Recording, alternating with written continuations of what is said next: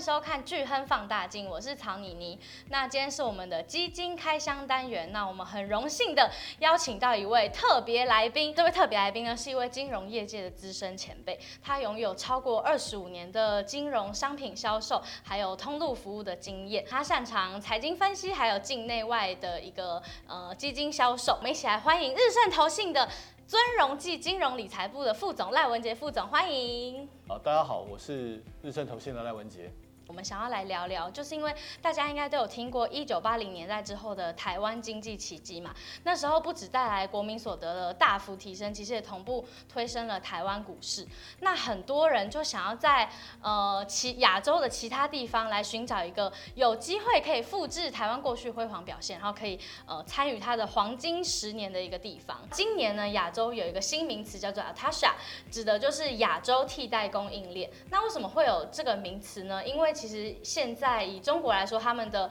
人力成本就相对较高嘛。那加上之前 COVID-19 的那个疫情封锁，然后呃美中两国他们地缘政治分歧的一个背景之下，其实对于全球的制造业而言，很重要就是想要在中国以外的亚洲的地方来找到一个新的生产基地。那我们就想要问一下赖副总，觉得在 ATASA 里面谁是比较有潜力的那一颗星？好，谢谢主持人。那我想，呃，今年来讲的话，其实是一个复苏的一年啊，可以看得出来，就全球股市在今年其实有蛮不错的一个表现。嗯、其实我们回想到这个一九八零年代来讲的话，其实我们都听过我们的父职辈有讲过。呃，台湾前眼角木这一段历史，那其实我们都来不及参与了，可能当时我们都太年轻，或甚至还没出生了。那目前来讲的话，其实我们看到一些新的机会，也就是亚洲新的一些机会。其实，在整个呃中国制造链、供应链的这个往外呃移转的过程当中，其实越南是一个受惠的一个国家。所以，我想今天来讲的话，就想跟各位来聊一下越南这样的一个市场，这样子。对，那我们今天比较特别，我们要来用那个洗手口诀，叫做“内外夹攻大力丸”，来来来切入越南这个市场。那如果我们从第一招的内来看的话，就比如说一个国家它真正的经济实力啊，或者经济成长力，想要问一下副总是如何评估，觉得越南是一个值得投资的市场？我想我们在看一个公司的这个这个获利来讲的话，当然就是营收获利 EPS，其实是评估一个公司最基本的一个部分。那如果你要评估一个国家，最重要还是看这个国家的一个 GDP 的一个部分。所以说可以看得出来，如果说以一个国力来看的话，越南在今今年来讲的话，它 GDP 大概有到六点五个 percent。那如果说以二零二三到二零二五年来看的话，其实它也是亚洲。呃，所有国家里面大概是 GDP 最高的，那远胜于这个中国的四点六个 percent，或者是全球的三个 percent。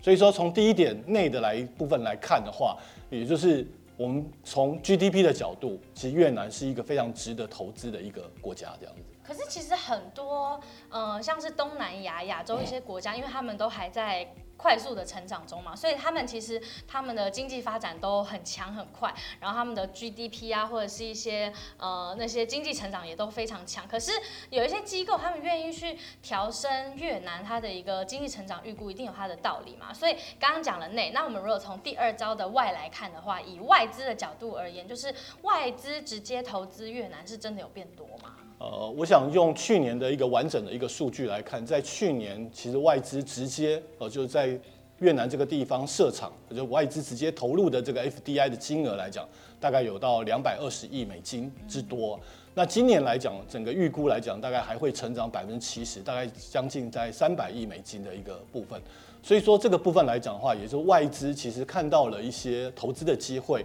持续在这个越南当地这边做投入，那台湾的非常多的上市柜公司，其实今年也扩大了在越南这个当地的一些投资，那包括国际间的呃大厂，包括 Apple，那甚至呃就是像三星，呃中国的这个小米等等的这个这些企业大厂来讲的话，其实也陆陆续续在越南这边做投入这样子。所以听起来，其实，在美中角力或者像之前疫情、中国疫情封锁，然后产业外移的情况之下，其实大家包括一些科技大厂啊，都真的有跑去越南实际去在那边设厂嘛，就是他们真的是其中最大的一个受惠者。那我们从第三招的夹来看，就是对外贸易也是很重要的一环嘛，尤其是像是越南是一个自由开放的经济体，那就想要问一一下副总，就是因为越南好像在国际上也是一个外交好手，可不可以简单的跟我我们的观众朋友解释一下，就是越南的外交经贸体系？对，如果说单就真的一个外资要持续投入到越南这样的市场，其实很重要一点就是说，它到底可不可以呃有诱因啊？有没有诱因？也就是说，今天如果说你要去生产一个产品，你要外销到全世界来讲，最主要还是在有没有跟各个国家签署这个贸易协定的一个部分。而越南来讲的话，它本身来讲大概有签署了十五个贸易协定，涵盖了全球大概五十二个国家。也就是说，今天如果说你要生产一个产品，你直接就可以拥有最优惠的租税优惠，那这个也吸引到外资可以直接哦或持续的这个投入越南的另外一个很大的一个原因呢。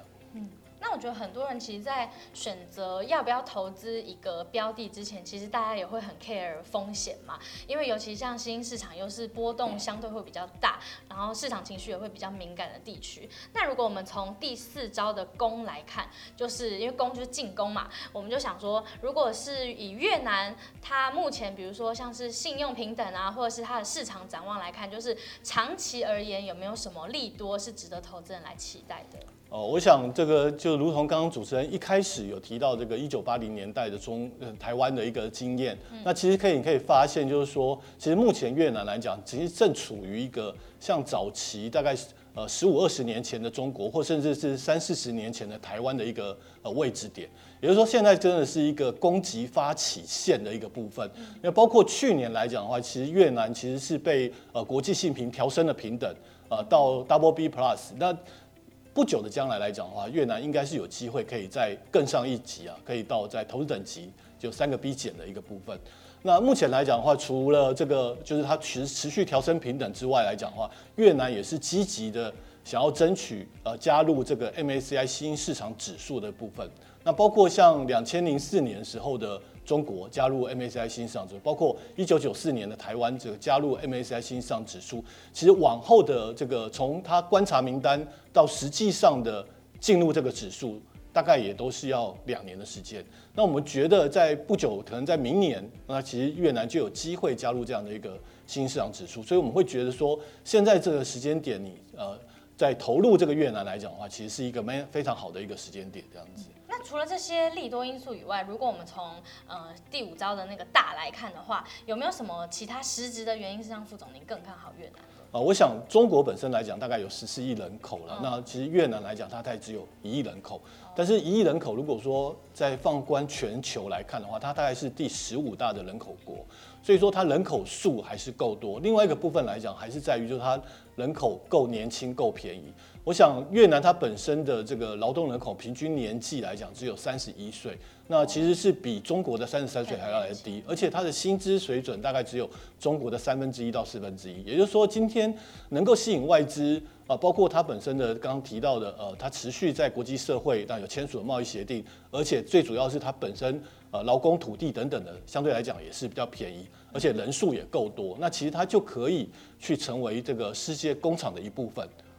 所以其实不论从呃他们年轻人劳动力来看，或是他们呃近期就是他们生活水准上去之后，他们的那个消费力来看，都是蛮突出的嘛。那如果我们从下一招的利来看的话，就是大家投资一定要有最得力的助手啊。比如说像投资越南的话，大家就会期望可以有诶、更当地就可以更看到实际的情况的投资团队来帮你们嘛。那日盛投信听起来好像已经深耕越南很久，那有没有什么故事可以跟我们分享？我想我们这一。是呃，跟越南当地的一个非常知名的呃资产管理公司叫 Vina Capital 这边合作。那在呃台湾这边有发行了日盛呃越南机会基金。那 Vina Capital 本身来讲的话，其实在越南本身就已经有呃非常长久的一些投资经验，而且它从二零一八年、二零一九年、二零二零年，其实它都是成为最佳的资产管理公司。所以这个部分来讲的话，也让我们更有信心的去跟他做合作。那实际上来讲的话，我们也发现说，经过他的这个这个研究的这个之后来讲的话，其实对我们的整体投资来讲，其实有非常大的一个帮助。所以说可以讲说 VR Capital 是我们一个非常得力的一个触手啦。我们进入到最后一个晚的部分，就是因为刚刚有提到就是日盛越南机会基金嘛，可是其实现在呃市面上大家可以买到的日呃越南相关基金其实不止一档，那投资人到底该怎么选择？呃，我想当然就是从几个面向可以来看。第一个部分来讲的话，当然就是经验啊。那日盛投信其实早在十五年前，它其实就已经发展越南的相关的投资策略。嗯，那其实也发展的也不错。那这个是部分来讲的话，大概也是同业没有。也就是说，我们自己本身来讲的话，其实就已经有越南相关的一些投资经验。那第二个就是刚刚有提到的，我们有一个非常好的得力的助手顾问公司，那 Vina Capital，它其实过往的这个绩效或者它本身。连年得奖的一个记录来看，它也是对我们来讲也是非常非常好。那第三个部分来讲，还是在于就是说我们整个操作的灵活度。其实因为毕竟日盛投信来讲的话，它是比较灵活的方式在操作，它对于个股上面来讲比较没有做太多的设限，所以说它其实在整个个股的选择大中小型的部分来讲，它其实也会更灵活一点。那跟主动式或者是跟被动式基金 ETF 来比的话，其实相相对来讲可以更超越这个大盘的指数的一个报酬这样子。嗯，所以听完这七招的话，其实听起来就是无论是股市或者实体经济，就越南真的是一个蛮充满投资机会的市场。想要问副总，觉得就是这应该也是投资人最想要知道的，就是现在适不适合进场投资越南？哦，我想从一开始我们就有开宗明义，就是说今天投资越南这样的一个市场，我们着眼的到底是什么？那其实最主要还是在于在未来。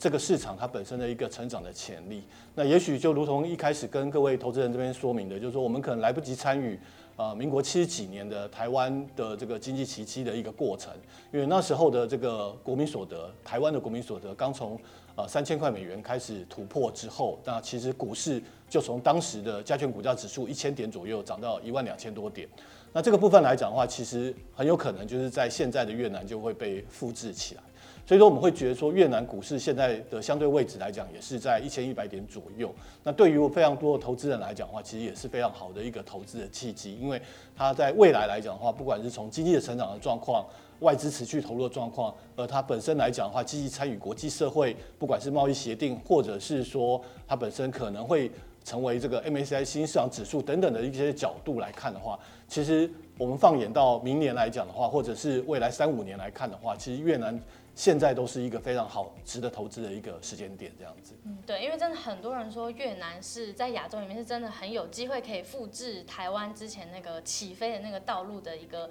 市场嘛。加上前面听了副总深入介绍了七招越南目前的优势，就真的是可以像刚刚副总讲，就是给过去来不及参与台湾，然后现在想要找到一个跟以前的台湾一样，就是成长潜力非常强劲的一个市场，那就可以考虑越南这个充满投资机会的一个的地方，那而且日盛其实他们在你们在那个呃越南的品牌现在是非常完整，就是真正的在地生根，有一些比较 local 投资团队啊，可以来协助投资人，成为投资人比较得力的助手。所以其实有兴趣的投资人呢，都可以利用呃日盛越南机会基金来布局越南这个市场。那最重要的是呢，现在在聚亨买基金下单，如果以定期定额来讲的话，我们就会有终身零手续费的优惠。那如果要单笔怎么办呢？我邀请大家来开户，就是使用我们的巨亨放大镜听众的限定代码，叫做 FUNDDA，就会送你十四笔单笔零手续费的优惠券。那除了这个优惠之外呢，我们其实也会定期的